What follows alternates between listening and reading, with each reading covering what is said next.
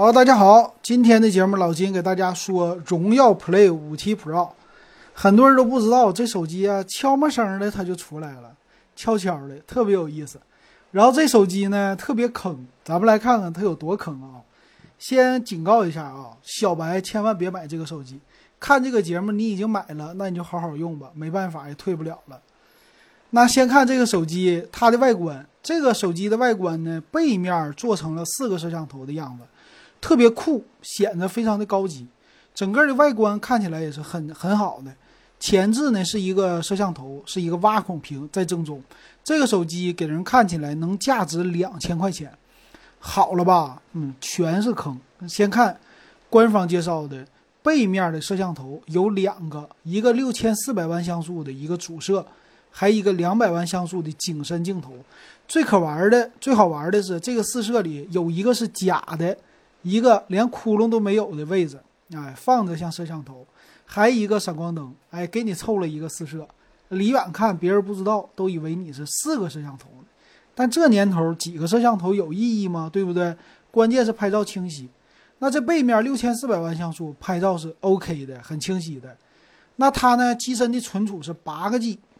哎，直呃内存八个 G，存储一百二十八个 G，非常之大。这就是骗小白，你越不懂，他越给你提供这种大空间。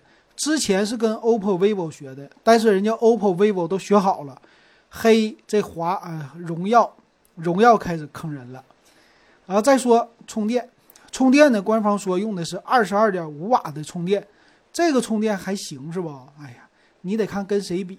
一千多的价位里边，它跟别人比不了，是吧？别人的话，现在二十多的都是标配，所以它不占什么特别的优势。说是三十分钟充百分之五十三，啊，这挺好了啊。四千毫安的电池，这个电池其实电量不是特别的大，才四千毫安哈。机身的重量一百七十九克，这又是很多人还又说了，我这个机型特别的薄，要不然能这么轻吗？哎，这是它的一个卖点。然后从图片里能看呢，机身的侧面在右部，或者对机身的右部是有一个电源键加指纹解锁，侧边指纹很好吧？对，很不错。然后屏幕，屏幕用的是六点六英寸的，是一个挖孔屏，正中间哎非常大的一个摄像头。那屏占比呢达到了百分之九十四点二。他说我边上有一个超窄边框，底下有一个小下巴，超窄边框达到了一点三毫米。就这年头啊，说自己超窄边框的人还真少见。为什么？自从苹果 iPhone 叉这个全面屏出来之后，两边的边儿就比之前大很多。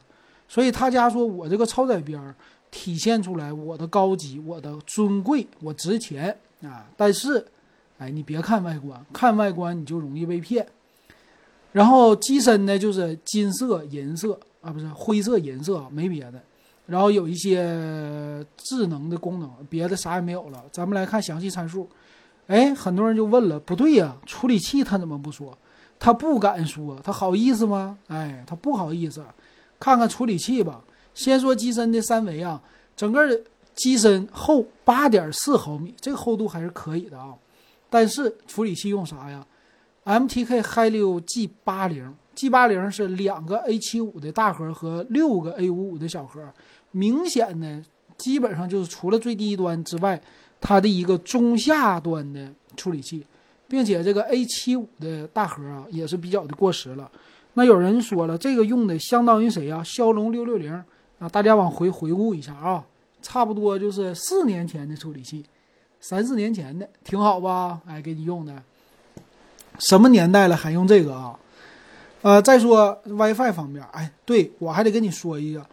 这处理器啊，它是什么样啊？它支持出来的时候最高的摄像头啊，支持到六千四百万，所以它顶格了。屏幕也就支持到这儿，而且最有意思的就是存储内存，这个 CPU 最最多就支持八个 G 的内存，然后存储呢不是什么 UFS 二点一的、三点零的，没有，是用的 eMMC。哇，这好久都没听说过的格式了，太老了。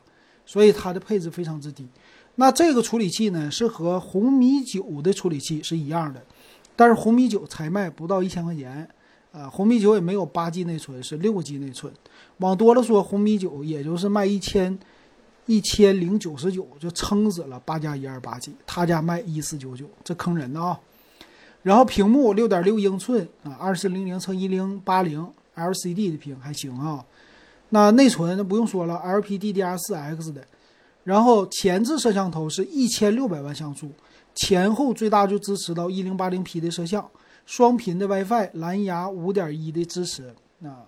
那还有呢，就是电池，电池是有快充，支持三点五毫米耳机接口，整机一百七十九克的重量，啊，现在卖呢是一千四百九十九，就俩色儿，然后只有一个配置啊，你就喜欢，哎，他就说你买这一个，别的不能买。那其实呢，对于小白来说啊，小白感觉这个机器哇，性价比太高了，八加一二八 G 大内存，哇，这个屏幕，这屏占比啊，这边框。哇，实在太好了！后置四摄，这不就是跟两千多块钱的手机都可以磕一磕的吗？我现在这家才卖一千五，那简直我捡了个大便宜！哎，你越是这么觉得，你就是上当了。这简直就是，哎呀，坑人系列啊！之前的荣耀 Play 四 T Pro 当时还是挺有性价比的，现在是东北话讲，越活越回旋了。哎，没啥看头，千万别买。老金给大家的忠告。行，今天这个手机咱们就说到这儿，感谢大家收听还有收看。